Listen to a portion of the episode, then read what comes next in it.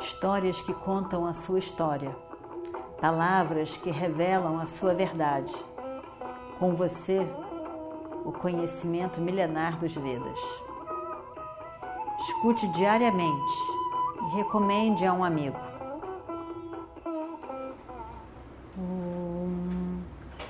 Vakratunda Mahakaya Surya Koti Samaprabha Nirvignam Kurume Deva Sarvakaryeshu Sarvada Continuando então a nossa história do Mahabharata. O rei fica muito feliz. Aquele menino é maravilhoso. E aí então, um belo dia, o sábio Chandakaushika, que tinha dado a, a manga, né, vem e vem visitar, vem ver a criança e diz: realmente esse seu filho não é uma pessoa qualquer, ele tem poderes divinos, ele realmente tem a bênção de Shiva Shankara, ele já fez muita devoção a Shiva Shankara em outras vidas, ele tem muito poder, não é uma pessoa comum, não é qualquer um que vai poder matá-lo em combate. E então o rei fica muito feliz. E essa é a história de Jarasandha. Aí Krishna diz, Krishna contou a história. Krishna diz, realmente ele ele é, ele, as pessoas acham que ele realmente é um grande devoto de Shankara. Ele mandou construir um templo muito grande, que se vê de longe, tem rituais constantemente, ele é um grande devoto. Mas ao mesmo tempo, ele é isso que a gente sabe, de toda a destruição que ele já fez de outros reis. E o Destira fica em silêncio. Ouve a história toda em silêncio. Não diz uma palavra, nem a favor, nem contra, nem nada. Está pensando. Fica pensando sobre aquilo. Imagina só que poderoso é esse Jarasandha. Arjuna e Bhima estão animadões. Vamos lá, vamos lá, vamos lá, Krishna, boa ideia, vamos lá, a gente consegue, vamos desafiá-lo, vamos, vamos atrás dele, vamos no reino dele. Estavam animadíssimos com a ideia de uma luta, estava para ele, enquanto que para Yudhishthira, aquele sado, estava tudo ótimo, numa boa, no silêncio, na paz. Bhima e e Arjuna estava achando que está faltando um pouco de ação, sabe como que é? Falta alguma coisa acontecer aqui, não é possível isso. E quando eles ouviram esse desafio, eles acharam muito bom. E ficaram dizendo: Isso mesmo, vamos lá, é uma boa. Aí Krishna diz: Pois é, mas derrotar o exército de Jarasandha é quase impossível. É um exército imenso. Nem mesmo Indra com seu exército consegue tal coisa. Mas eu tenho a sensação que Bhima, num combate entre os dois, daria conta. Então eles começam a pensar sobre como fazer para que haja não uma guerra, mas um combate de um a um. E então, Yudhishthira, mande nós três. Mande nós três. Assim como Bima e Arjuna já disseram, mande a gente. Nós vamos nos unir. Nós vamos pensar um plano, um bom plano. E vamos chegar lá. E vamos sair de lá vitoriosos.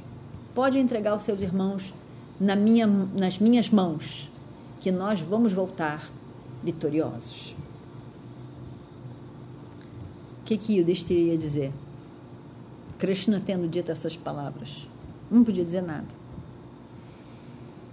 E aí então, Krishna, Bhima, Arjuna partem para o reino de Magadha. Atravessam o rio Sarayu, atravessam outro rio Gandhar, Gandaki.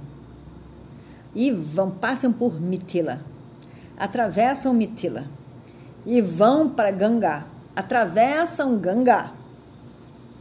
E aí, lá na distância, vem Giri, Girivraja, a, a montanha Girivraja. Aí, em pouco tempo, eles chegam na capital. Quando eles chegam, a primeira coisa que eles veem de longe é o, o templo, imenso templo para Shiva Shankara, muito grande, muito bonito, muito poderoso.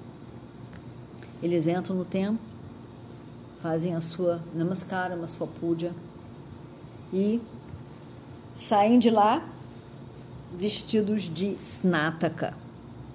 Snataka é, é um estudante. Quando o estudante, quando o jovem vai estudar, ele se torna um brahmachari, que é um estudante. Quando ele acaba os estudos, ele deve eh, se casar, fazer os preparativos para o casamento. Mas no meio do caminho, em que ele não é mais um estudante, mas também não é mais um brahmachari, mas não é ainda um grasta, no meio do caminho, ele é chamado de snataka. Não é uma coisa, não é outra, não é um sannyasi, porque depois ele pode ir direto e tomar sannyasa, mas ele não toma sannyasa. Ele ainda é um estudante, mas não é um, não é mais, não está estudando, não casou. Snataka. Porque são snatakas. Então eles se vestem de snatakas. Simples brahmacharis, mas que são ao mesmo tempo diferentes. E aí entram na cidade. Quando eles entram na cidade, eles veem sinais de que o rei está alguma coisa não muito boa vai acontecer com esse rei. Ele não está sob uma proteção total. Ele está ele corre algum risco, algum perigo. O rei deve ter visto também. E eles entram na cidade. A roupa era a história toda deles era engraçada, porque de uma certa maneira a roupa era de estudante. Mas eles estavam com guirlanda de flores no pescoço, de flores coloridas, guirlanda de flores. E no corpo eles tinham é, é, pasta de sândalo, muita pasta de sândalo, com muito perfume. Então estavam perfumados, guirlandas, todos animados, né? que não era bem o perfil de um snataka, de um brahmachari sério ali estranho. Uma coisa não combinava com a outra. Não fazia um personagem único. Fazia uma coisa meio, meio esdrúxula, meio estranha. Sem pé nem cabeça, na verdade. Por um lado, a roupa deles mostrava que eles eram brahmanas. Mas a postura, eles entraram sem disfarce de postura. A roupa era de brahmana, mas eles entraram como guerreiros, kshatriyas. Corpo reto, os ombros abertos, e, sem disfarçar as marcas das, das aljavas, entraram. E entraram. O palácio estava ali, entraram na cidade, o palácio do rei. Eles resolvem que eles vão pular o muro do palácio e pulam para dentro do palácio. Estranho também.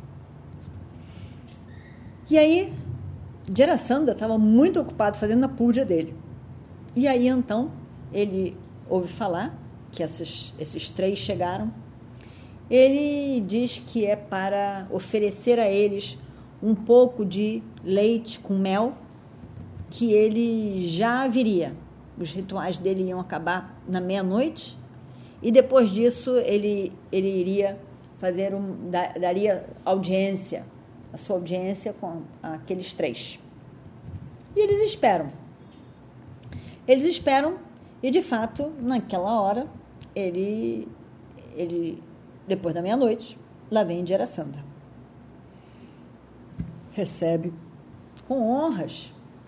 Né? Quem, ele é o rei, não sei quem são, recebe com honras Por favor, podem sentar. E aí ele diz, Jarasandha, muito diretamente ele diz: Vocês parecem snatakas, mas a roupa de vocês não concorda. Vocês estão com muitas flores e muitos perfumes que um snataka não usaria. Vocês entraram no palácio de uma maneira meio estranha. Não numa maneira amigável, de amigos. Por que vocês não entraram pelo portão e pularam o muro? Desnecessariamente.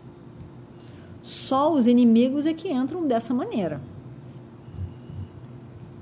Ao mesmo tempo, também eu mandei oferecer a vocês leite com mel. Vocês recusaram o oferecimento. Quem quer que vocês sejam, vocês são bem-vindos à minha cidade. Mas, pelo menos, vocês devem concordar em receber o, a reverência que um Brahmana deve receber de minha parte, da parte do meu reino. Ao mesmo tempo, eu acho que vocês são kshatriyas, não são brahmanas. Vendo o ombro de vocês, eu posso ver que vocês são até mais, são arqueiros. Me diga a verdade, quem são vocês? E o que, que vocês querem comigo? Krishna diz. E vamos ver o que acontece no próximo capítulo. Om Shri Guru Bhyo Namaha Harihi Om Histórias que contam a sua história, palavras que revelam a sua verdade. Com você, o conhecimento milenar dos Vedas. Escute diariamente e recomende a um amigo.